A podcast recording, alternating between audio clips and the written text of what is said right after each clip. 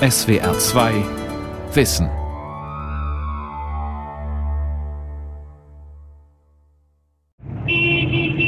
Let's make a deal.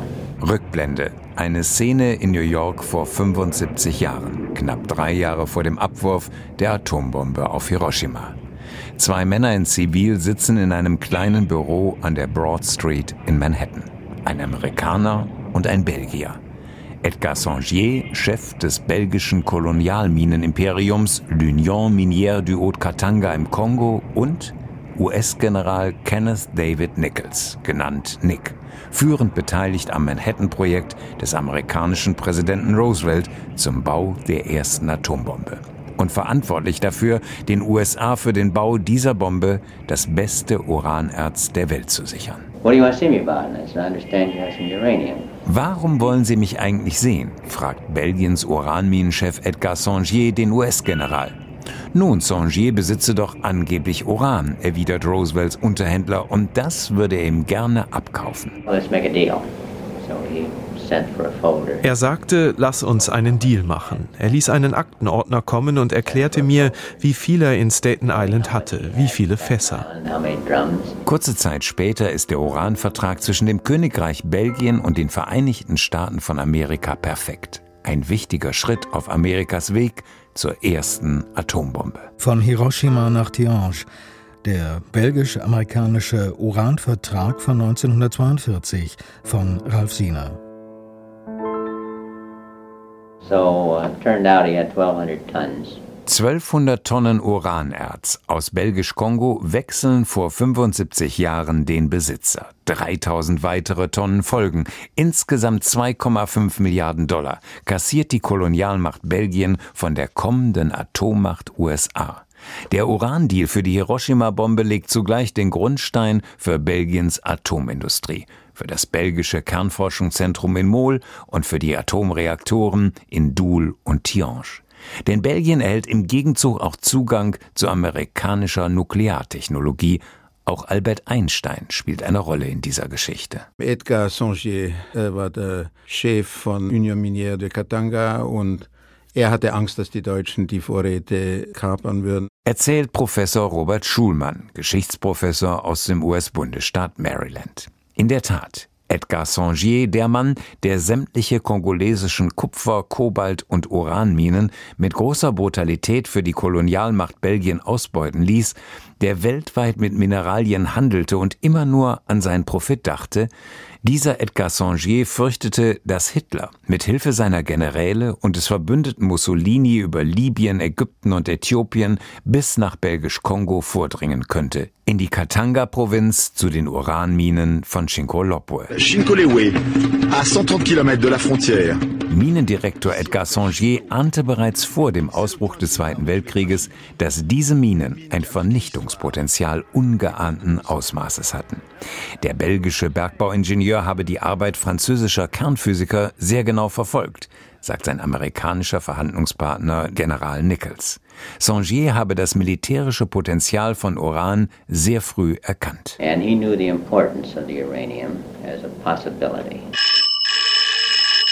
Im April 1939 ruft der französische Physiker und Nobelpreisträger Frédéric Joliot-Curie den belgischen Minendirektor sogar persönlich an. Weil natürlich die Belgier hatten die großen Vorräte in Uranoxid im belgischen Kongo. Kernphysiker Curie bestätigt in seinem Telefonat mit dem belgischen Minendirektor, was dieser bereits ahnt. Dass man es auch benutzen könnte für militärische Zwecke. Der Minendirektor weiß, knapp 90 Prozent des 1939 weltweit gehandelten Uranoxid kommen aus der belgischen Kolonialprovinz Katanga. Ohne Belgien Belgien läuft in Sachen Atombombe nichts. Im Mai 1940 überrennen Hitlers Soldaten das kleine Königreich Belgien in wenigen Tagen. Die Wehrmacht entdeckt sehr schnell das in belgischen Raffinerien gelagerte Uranerz der Union Minière und bringt es in ein deutsches Salzbergwerk. Noch im selben Monat beschließt Sangier, das restliche Kongo-Uran der Katanga-Minen vor den Deutschen in Sicherheit zu bringen. So weit weg wie möglich, unerreichbar für Hitler. Durch seine weltweiten Rohstoffgeschäfte hat der Belgier gute Drähte in die USA. Edgar Songier gründet in New York kurzerhand eine Tochtergesellschaft namens African Metal Corporation, kurz Afrimet, und mietet ein Lagerhaus im Hafen von New York an, das Archer Daniels Midland Warehouse in Staten Island. 1940 stechen auf Songiers Anordnung 20 Schiffe vom Matadi-Hafen des Kongo in See. An Bord 1200 Tonnen Uran aus der Katanga-Provinz. Songiers Kalkül, selbst wenn eines dieser 20 Schiffe durch ein U-Boot versenkt wird, kommt der größte Teil der Ladung in den USA an und ist vor Hitler sicher. Die Rechnung geht auf. Nur ein Schiff sinkt. Das Uranerz aus dem Kongo wird auf Staten Island eingelagert, buchstäblich vor der Haustür des amerikanischen Präsidenten. Denn Roosevelt zieht häufig sein privates New Yorker Domizil dem Weißen Haus in Washington vor. Der US-Präsident bekam den Hinweis auf die Uranvorräte von keinem geringeren als Albert Einstein. Der hatte Roosevelt nämlich einen Brief geschrieben. Einstein should write a letter to Roosevelt. Er solle einen Brief an den US-Präsidenten schreiben, fordern Einsteins europäische Physikerkollegen, die wie er vor den Nazis in die USA geflohen sind unter ihnen der ungarische Physiker und langjährige Einstein-Freund Leo Szilard und Robert Oppenheimer, Einsteins Professorenkollege an der Princeton University. Wir wollten die USA für die Atomwaffenentwicklung motivieren, um zu verhindern, dass am Ende als einziger Hitler diese Waffen besitzt.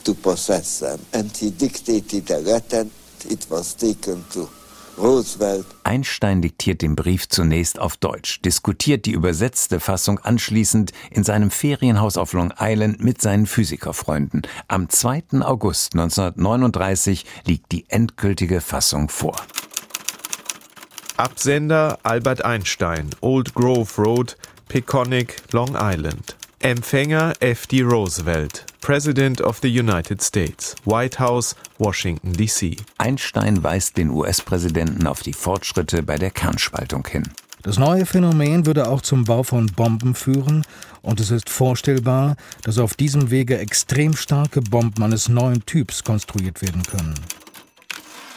Albert Einstein erwähnt auch die tschechischen Uranminen, welche von den Deutschen ausgebeutet werden und informiert Roosevelt über intensive Uranforschungen am Kaiser Wilhelm Institut in Berlin. Die Botschaft des anerkanntesten Wissenschaftlers der Welt an Roosevelt ist klar. Baue du die Bombe, bevor Hitler sie baut.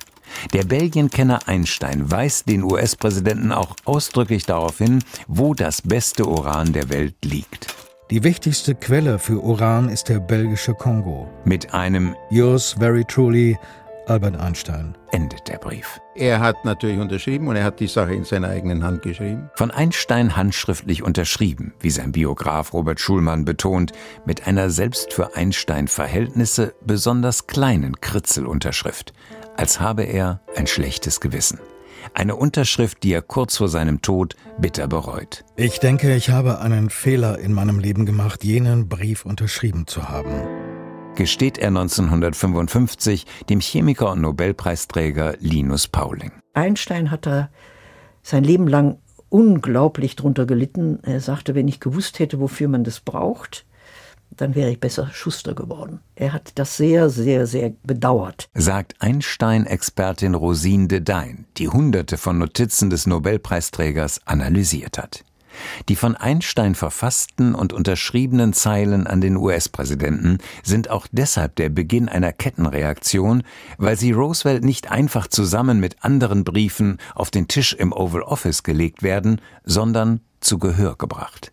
Und zwar von einem persönlichen Freund des Präsidenten, den Einstein und dessen Physikerfreunde geradezu flehentlich gebeten hatten, in dieser kriegswichtigen Situation für sie den Boten zu spielen und den Brief nicht einfach zu überreichen, sondern vorzutragen.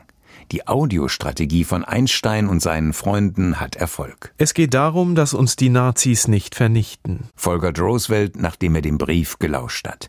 Das erfordere sofortiges Handeln, entscheidet der US-Präsident. Noch am selben Tag beruft er eine Kommission zur Erforschung der Kernspaltung ein. Bei Einstein bedankt er sich schriftlich und teilt dem Nobelpreisträger mit, er werde sofort Geld für Uranexperimente bewilligen und Forschungsprojekte zur Kettenreaktion starten lassen, unter anderem an der New Yorker Columbia Universität. Der Vorläufer des Manhattan-Projekts ist da. Roosevelt denkt zum ersten Mal ernsthaft an den Bau einer Atombombe. Und diese Entwicklung ist nicht mehr zu stoppen. Einsteins Warnung vor einer deutschen Atombombe und seine Aufforderung an die USA, schnell zu handeln, ist in der Welt. Aus dem Mund eines Pazifisten wiegt sie doppelt schwer. Wir müssen hart zuschlagen und die Mäßigung anderen überlassen, sagt Einstein kurze Zeit später der New York Times. Andere Zeiten, andere Mittel, wenn auch das Ziel dasselbe bleibt. Das sei bereits seit der Machtergreifung der Nazis 1933 Einsteins Überzeugung, meint sein US-Biograf Robert Schulmann aus Bethesda, Maryland. Das geht einfach nicht mehr mit dem Pazifismus. Wenn es so ein aggressives Deutschland, dann passt der Pazifismus nicht mehr. Der ehemals militante Pazifist Albert Einstein lässt nichts unversucht, die Kriegskasse der USA zu füllen und Geld für die Entwicklung der Bombe aufzutreiben. Er schreibt dafür sogar sein eigenes Manuskript zu seiner Relativitätstheorie ab und lässt die Handschrift versteigern. 6,5 Millionen US-Dollar erbringt diese Auktion. Das Schriftstück liegt heute in der Library of Congress. Zwei Dinge sind Albert Einstein klar. Die USA brauchen für den Krieg gegen Hitler-Deutschland sehr viel Geld und für die Entwicklung der Atombombe das beste Uran der Welt. Es ist kein Zufall, dass er den US-Präsidenten in seinem Brief sehr ausdrücklich auf das Uran im Belgisch-Kongo hinweist. Denn Albert Einstein ist ein intimer Belgienkenner, der effizienteste Botschafter des Königreiches in den USA, und zwar durch seine jahrzehntelange enge Freundschaft zu Elisabeth, der Königin von Belgien.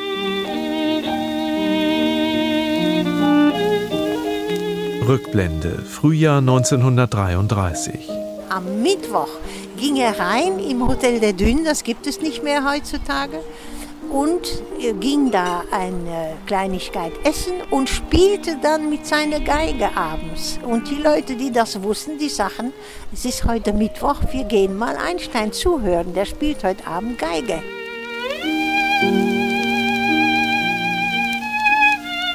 Einstein geigte im belgischen Küstenort der Hahn, erzählt Brigitte Bäten. Im Grand Hotel ihrer Eltern trank der Nobelpreisträger gerne seinen Kaffee, hatte sogar einen Stammplatz auf der Terrasse. Und zuweilen kam Belgiens Königin Elisabeth vorbei, auch sie eine begeisterte Violinistin, und spielte gemeinsam mit Einstein im Kurhaus von Ostende und in den Cafés von der Hahn.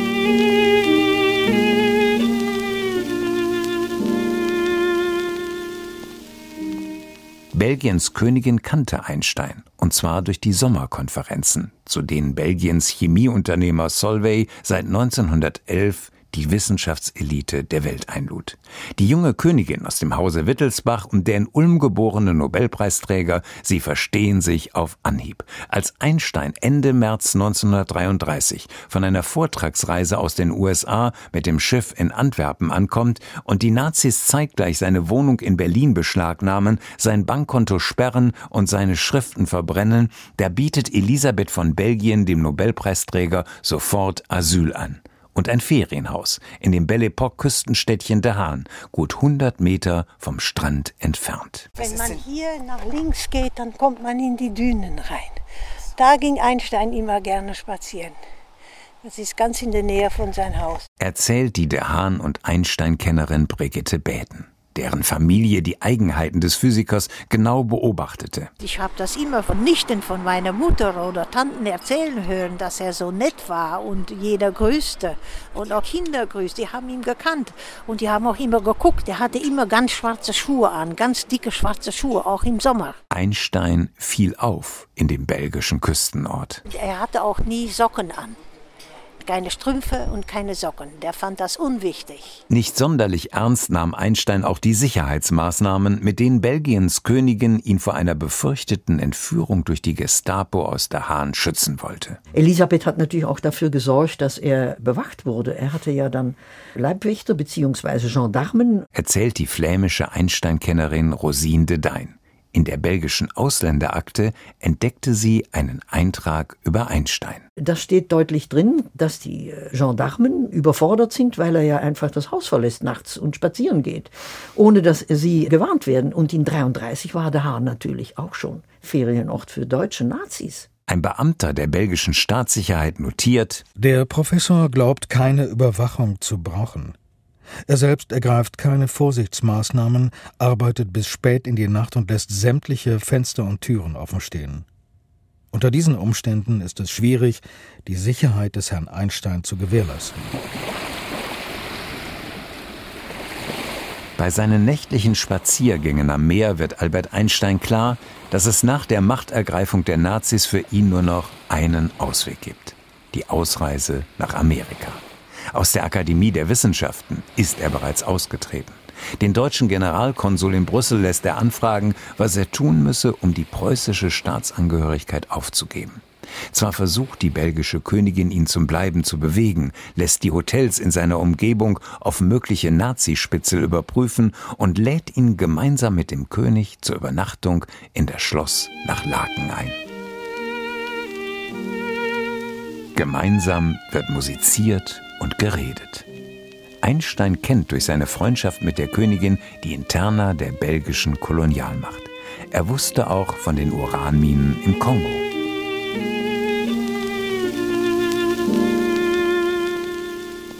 Im Juli 1933 hatten die Nazis angeblich ein Kopfgeld auf ihn ausgesetzt. Er ist abhängig von der Gastfreundschaft des belgischen Königshauses. Als im August 1933 die Nazis mit einem Kopfschuss den jüdischen Philosophen Theodor Lessing in dessen tschechischem Exil im Marienbad ermorden, ist Elisabeth von Belgien alarmiert und lässt ihren Gast in der Hahn in ein besser gesichertes Haus bringen.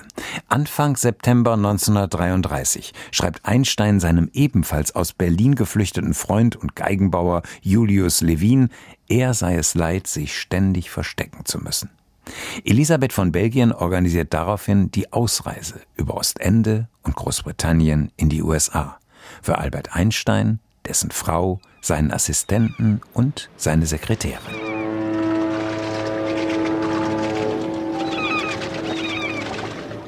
Von Southampton aus reist Albert Einstein in die Vereinigten Staaten.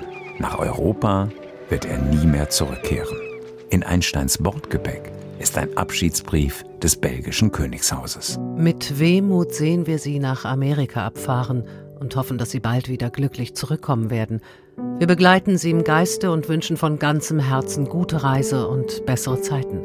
Gott beschütze sie und bringe wieder Erkenntnis in die Menschenköpfe, die durch Wahnsinn verirrt sind. Mit allerherzlichsten und freundschaftlichen Grüßen von uns beiden. Gute Reise, Glück und Frieden. Albert und Elisabeth. Belgiens Königin leidet unter der Trennung von ihrem engen Freund, mit dem sie mehr als nur die Geige verbindet. Sie schreibt und schreibt und schreibt, 22 Jahre lang, bis zu Einsteins Tod im April 1955. Für sie ist Einstein in den Kriegsjahren ein intellektueller Rettungsanker. Ihr Mann ist bei einem Kletterunfall tödlich verunglückt. Die belgische Regierung vor den Nazis nach Großbritannien geflohen. Hitlers Truppen haben im Frühjahr 1940 Belgien in 18 Tagen überrannt. Sie selbst sitzt als Kriegsgefangene im Königsschloss. Durch die nationalsozialistische Besatzung wird die belgische Kolonialmacht selber zur Kolonie. Aber wer hat jetzt im Belgisch-Kongo das Sagen? Zwar hat Minendirektor Edgar Songier in weiser Voraussicht einen Teil des Kongo-Urans nach New York verschifft, aber 3000 Tonnen atomwaffenfähiges Uranerz lagern dort noch. Den kommenden Krieg gewinnt der, der das Uran kontrolliert, schreibt ein Mitglied des Kabinetts Churchill an Songier. Einstein weiß durch seinen engen Kontakt zu Belgiens Königin, dass die Uranminen von Shinkolokwe rund 90 Prozent des weltweit verfügbaren Urans bergen.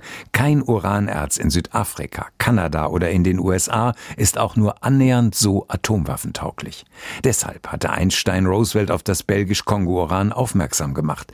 Doch jetzt ist das Risiko hoch, dass die Deutschen nach der Besetzung Belgiens den USA im Kongo zuvorkommen. Denn Hitlers Soldaten entdecken in den belgischen Raffinerien, unter anderem in Antwerpen, das Uranerz aus dem Kongo. Spätestens jetzt ist ihnen auch klar, welche kriegswichtigen Rohstoffe in der belgischen Kolonie abgebaut werden. Für Sangier ist nach der deutschen Okkupation Belgiens im Frühjahr 1940 zunächst entscheidend, dass sich im Uran-Eldorado des Kongo nicht die nazi-freundlichen Kräfte durchsetzen.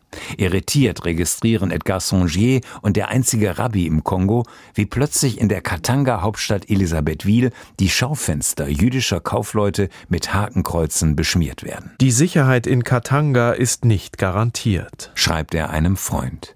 Sangier fürchtet, dass Nazi-Kollaborateure und Schmuggler versuchen, Uran aus Belgisch-Kongo nach Hitler-Deutschland zu schleusen. In Tag- und Nachtschichten lässt der Minendirektor deshalb die noch in Shinkolokwe lagernden 3000 Tonnen Uranerz in Fässer verladen, mit der Tarnaufschrift Spezialkobalt. Stellen Sie sich mal vor, der hat dieses Teufelszeug mit seinem hohen Urananteil von mindestens 65 Prozent tatsächlich seine Arbeiter von Hand sortieren und verladen lassen. Wundert sich später Roosevelts Uranaufkäufer General Nichols. Der General hat es eilig. Er schließt mit dem von ihm geschätzten Edgar Sangier einen Vorvertrag für das gesamte Resturan in Belgisch-Kongo.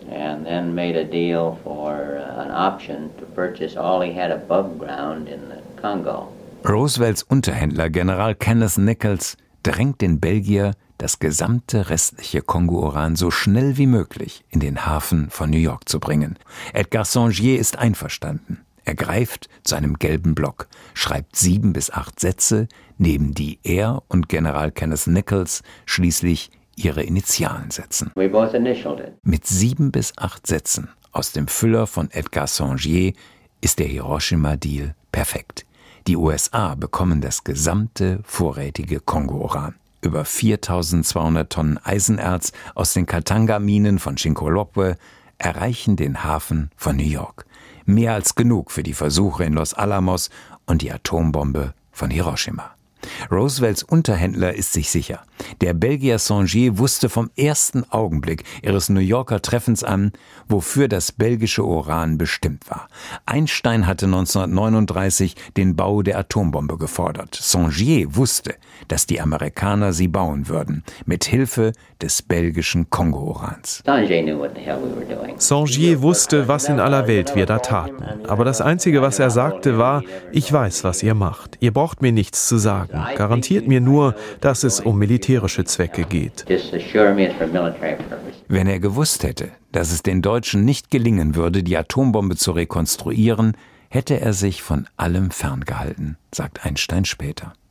Im Frühjahr 1945 wird ihm endgültig klar, dass die von ihm geforderte Bombe nicht Hitler-Deutschland treffen wird, sondern Japan. Der Physiker, der den US-Präsidenten zum Bau der Bombe aufforderte, appelliert jetzt schriftlich an Roosevelt, diese Waffe nicht einzusetzen. Doch Präsident Roosevelt hat diesen Brief niemals gelesen. Am 12. April 1945 stirbt der US-Präsident. Einsteins Brief wird einen Tag später auf Roosevelts Schreibtisch gefunden. Nachfolger Truman interessieren Einsteins Bedenken nicht, und auch Roosevelt hätten sie kaum zum Stopp der Einsatzplanungen bewogen, auch wenn Einstein sich das lange Zeit einredete. Am Morgen des 6. August 1945 um 8.16 Uhr Ortszeit explodiert über Hiroshima Little Boy, eine 4 Tonnen Uranbombe, deren apokalyptische Wirkung jede menschliche Vorstellung übertrifft. Sie tötet auf der Stelle mehrere Zehntausend Menschen. Hiroshima war eine gewöhnliche japanische Stadt, militärisch von keinerlei Bedeutung. Hiroshima hatte weder einen Marine- noch einen Luftwaffenstützpunkt und keine größeren Rüstungsbetriebe. Einstein verbringt zum Zeitpunkt des Bombenabwurfs gerade mit seiner Familie den Urlaub an einem idyllischen See im Adirondack-Gebirge nördlich von New York.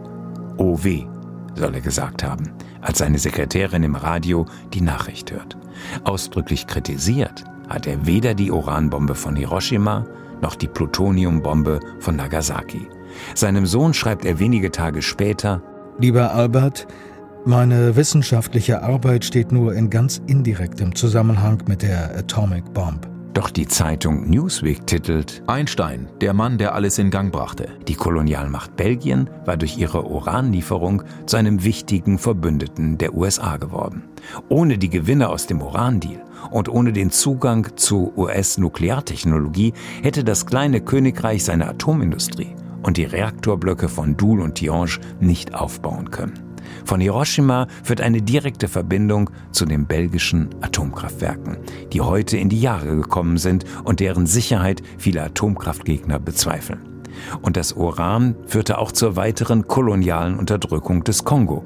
Um den atomaren Rüstungswettlauf mit den Russen zu gewinnen, sind die USA nach dem Krieg nämlich weiterhin an den Katanga-Minen interessiert. Wir brauchen mehr Uran, teilt General Nichols dem Belgier Sangier mit. Belgien liefert. Und die Amerikaner tun alles, um die belgische Kolonialherrschaft im Kongo zu festigen. Sie bauen zwei große Militärflughäfen und unterstützen Belgien dabei, in der Kongo-Hauptstadt Leopoldville den ersten Kernreaktor Afrikas zu bauen. Albert Einstein ist klar, dass die USA ihr Atombombenmonopol schon bald verlieren werden. Eine Woche vor seinem Tod warnt er gemeinsam mit dem Philosophen Bertrand Russell eindringlich vor der Megakatastrophe eines Atomkrieges, der das Ende der Menschheit bedeuten könnte. Auch Einsteins Vertraute Elisabeth von Belgien fühlt sich mitschuldig an der Hiroshima-Bombe wegen der Uranlieferungen ihres Landes an die USA. Rastlos reist sie auf dem Höhepunkt des Kalten Krieges in den Ostblock und beschwört die Machthaber hinter dem eisernen Vorhang, niemals eine Atombombe einzusetzen. Und sie ist dann nach Moskau gereist und nach China, ging mit Mao essen und mit Brezhnev, da hatte sie keine Hemmungen. Ihre Reise zu Mao trat Einsteins Geigen- und Brieffreundin mit über 80 Jahren an, auf dem Höhepunkt des Ost-West-Konfliktes. Paul-Henri Spaak, der damalige Außenminister von Belgien, dem standen natürlich die Haare zu Berge. Der fand das schrecklich, denn mitten im Kalten Krieg. Aber er konnte sie nicht abhalten davon. Sie sagte, ich habe eine andere Meinung als Sie, Herr Minister. Universell abrüsten oder universell sterben? Vor dieser Alternative sehen Einstein und Elisabeth von Belgien die Welt. Der Krieg sei gewonnen, aber nicht der Friede sagt Albert Einstein Ende 1945 während eines Dinners zu Ehren Alfred Nobels. Und in seinem politischen Testament schreibt er Liebe Nachwelt, wenn ihr nicht gerechter, friedlicher und überhaupt vernünftiger sein werdet, als wir es gewesen sind, so soll euch der Teufel holen. Diesen frommen Wunsch mit aller Hochachtung geäußert habend, bin ich euer ehemaliger Albert Einstein.